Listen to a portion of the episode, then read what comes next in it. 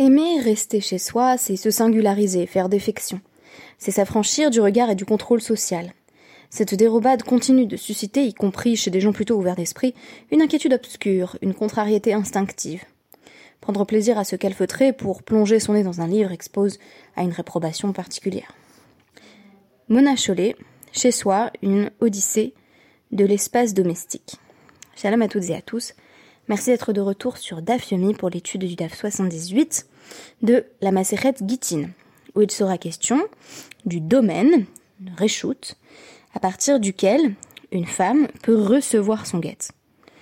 En d'autres termes, la question est la même que celle que pose Virginia Woolf dans A Room of One's Own. Les femmes sont-elles maîtresses en la demeure? Un grand paradoxe veut que, tandis que la femme, dans un modèle traditionnel d'épouse, de mère, se veuille ou soit désignée comme la véritable maîtresse de la maison, ainsi des sages du Talmud nommant leur épouse ou comme s'il s'agissait véritablement de celle qui domine tous les codes du foyer, en réalité, la maison elle-même, le foyer, l'intériorité, tout cela appartient au mari. J'ai eu l'occasion de m'intéresser récemment à ce que l'on pourrait appeler la trend des tradwives. Des femmes qui redécouvrent le rôle de femme au foyer, avec ou sans enfants, et remettent également à l'honneur le rôle du mari provider, celui qui gagne de quoi précisément faire vivre ce foyer. À la fois maîtresse et aliénée, ces femmes vivent dans un entre-deux intéressant, dans lequel elle maîtrise un espace qui, en réalité, n'est pas à elle. Dans Chez soi, Mona Chollet rédige une sorte d'ode au casanier. Elle écrit pour ses pairs et son discours ressemble parfois à ce qu'un internaute appelle, sans mauvais jeu de mots, un plaidoyer pro-domo. Pro-domo signifie littéralement pour sa propre maison, c'est-à-dire qu'elle justifie l'existence domestique en affirmant que de nos jours on n'a pas le droit d'habiter sa maison sous peine de se heurter à une censure immédiate. Habiter, c'est-à-dire imprégner son lieu de vie, faire corps avec celui-ci, voilà qui permet, selon Mona Chollet, de se créer une sorte de base arrière où l'on peut se protéger, regagner des forces. Mais la célèbre essayiste féministe ne peut pas laisser de côté la question du modèle du bonheur familial centré sur une certaine répartition des rôles où, même chez soi, on n'est pas encore maître en la demeure. En d'autres termes, dans un lieu qu'on pourrait penser justement préservé de l'emprise des grandes tendances sociétales, on va retrouver exactement les mêmes schémas, souvent de façon bien plus insidieuse, puisqu'on n'a plus à accuser le système, on est les seuls à perpétuer notamment euh, l'inégalité dans la répartition des tâches domestiques la question habituelle qui fait le ménage, qui fait la cuisine. Préoccupation à la fois intime et collective, puisque ce sont des tendances sociétales qui vont dicter ou influencer ce qui a cours dans le foyer. Mona Chollet écrit elle-même sans embâge Faire les courses, le ménage et la lessive, une façon d'exprimer son amour à son compagnon et à ses enfants. Cette idée reçue ne résiste guère à l'examen. Quand une femme voit tous les autres membres de la famille se décharger sur elle des tâches jugées rebutantes, quand elle est réduite à leurs yeux au rôle de bonne à tout faire, au point que tous les traits de sa personnalité disparaissent, cette exploitation compromet plutôt ses chances d'entretenir avec eux des relations riches et harmonieuses. Soit elle se rebelle, elle leur en veut, elle devient une mégère acariate qui récrimine sans cesse, soit elle porte docilement son fardeau et elle développe des obsessions qui finissent par la couper des autres en la rendant pénible, maniaque, anxieuse. Bref, en tant que femme, on a tout à y perdre. Tout pas si sûr. En effet, pour de nombreuses femmes que je connais ou qu'il m'a été donné euh, au moins de rencontrer, euh, il y a, on va dire, un double piège dans ce modèle de maîtrise du foyer. D'une part, on se dit effectivement que ce sont là des tâches pénibles, peu reconnues, et qu'on ne reçoit guère de gratitude. D'autre part, lâcher prise implique de ne plus avoir le contrôle de ce qui va être fait au sein même du foyer. Or, si le foyer est une source de réassurance, de réconfort, alors il y a un avantage indéniable à en maîtriser les codes, à savoir typiquement, comme la ménagère euh, exemplaire, où se trouve chaque objet par opposition aux autres membres de la famille qui seraient en quelque sorte à l'autel. Là encore, il y a un paradoxe à souligner, qui se renouvelle constamment au quotidien et qui fait également jour dans la Guémara. Les femmes sont maîtresses d'un espace qu'elles ne maîtrisent en réalité pas. Ou plutôt, elles en dominent les codes internes et pourtant, l'autorité sur cet espace est encore aux mains d'un autre. On aura tôt fait de penser, par exemple, à la dialectique du maître et de l'esclave dans euh, le discours hegelien, mais cette fois-ci, pas de dialectique. La femme, au moment où elle maîtrise l'intégralité des codes qui permettent de régir le foyer, ne se rend pas compte ou n'a pas un cheminement euh, dialectique qui lui permet de se rendre compte qu'elle détient maintenant les clés euh, du foyer dont elle est pourtant a priori bénéficiaire, puisque la maîtrise financière du mari est telle que on continue dans un modèle qu'on peut définir comme un modèle d'asservissement. Je terminerai sur un point qui m'intéresse. Mona Chollet se décrit elle-même comme casanière et dit son amour de la domesticité comme lieu où l'on se retrouve, où l'on développe une certaine forme d'intériorité. Je me reconnais dans ce discours, moi-même je me décrirai sans doute de façon assez similaire. Et pourtant, est-ce un hasard si on a beaucoup de femmes qui vont développer un discours de valorisation de l'intérieur avec tout ce que cela implique pour le rendre plus beau, plus propre, plus désirable? Tandis que on va avoir beaucoup d'hommes, à l'inverse, tournés vers une logique de conquête, le monde extérieur, sortir et se retrouver dans une forme de sortie de chez soi. Là encore, est-ce qu'on n'a pas des modèles sociétaux qui jouent au moins partiellement sur nos désirs d'habiter et d'investir un espace du privé et de l'intériorité? C'est une question qui mérite d'être posée. Dès le DAV 77, on nous a posé une question essentielle dans ce nouveau Pérec. On va faire donc un nouveau chapitre du traité Gittin, où la question qui est posée est la suivante.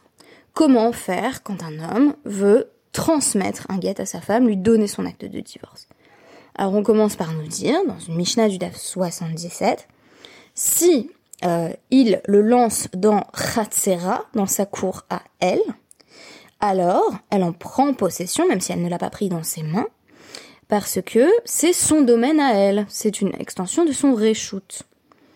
Oui, mais c'est là que la Guémara va commencer euh, donc, à présenter une première objection dans la 77. Ma shekanta isha kanabal. Est-ce qu'elle a vraiment une cour à elle, a room of her own, alors que ce que une femme acquiert est en fait acquis par son mari?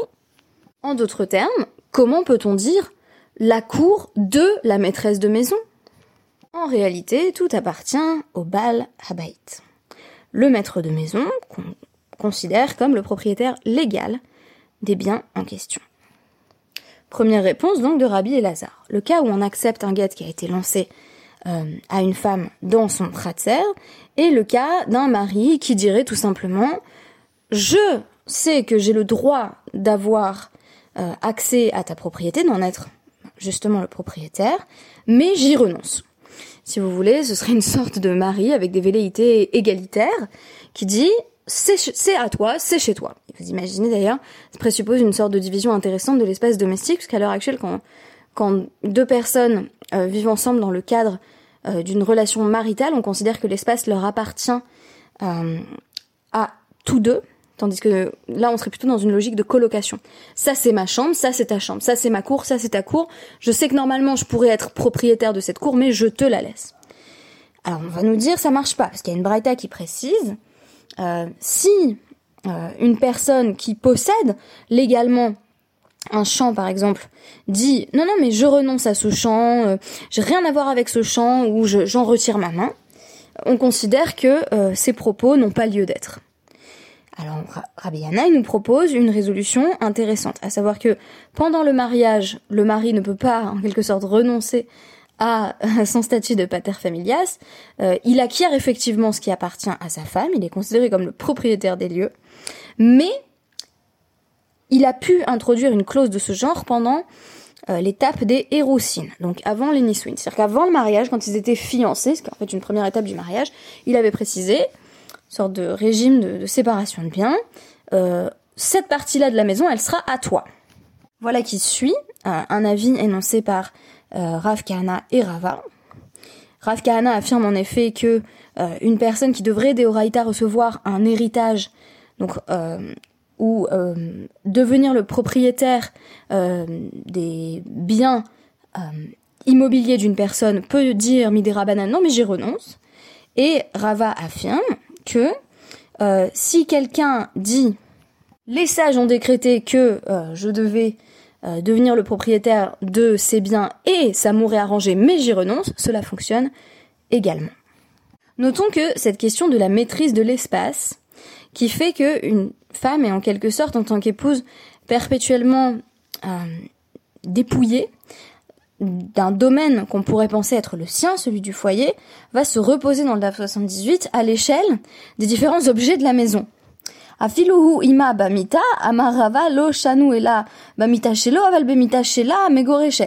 Si ils sont dans le même lit et que ils jettent le guet sur le lit, même si elle est juste à côté, on considère que c'est pas ça un divorce. On va évidemment aujourd'hui répondre à la question de pourquoi. Alors, euh, Rava répond là-dessus, si c'est sur son lit à lui, on comprend, mais si c'était sur son lit à elle, elle devrait être divorcée puisque c'est comme si elle euh, prenait le guet entre ses mains, puisque son reshoot, son domaine à elle, euh, c'est, on va dire, une sorte de projection de l'espace dans laquelle elle saisit tout ce qui tombe dedans. C'est comme si je disais, voilà, je trace un cercle autour de moi, tout ce qui tombe dans le cercle est à moi. Ça, serait comme ça, mais pour le guet.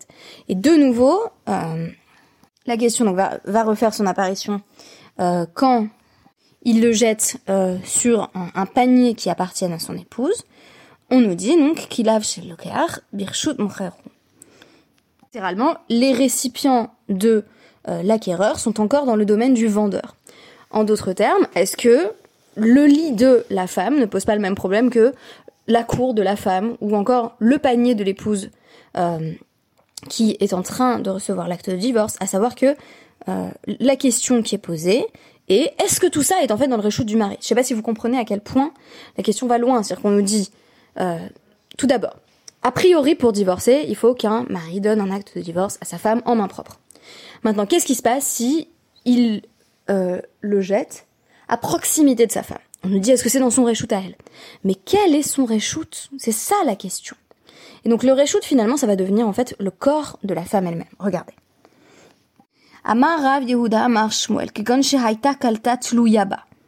Oui, là où on considère effectivement qu'elle est divorcée, c'est quand elle avait un panier qui était directement euh, sur son corps.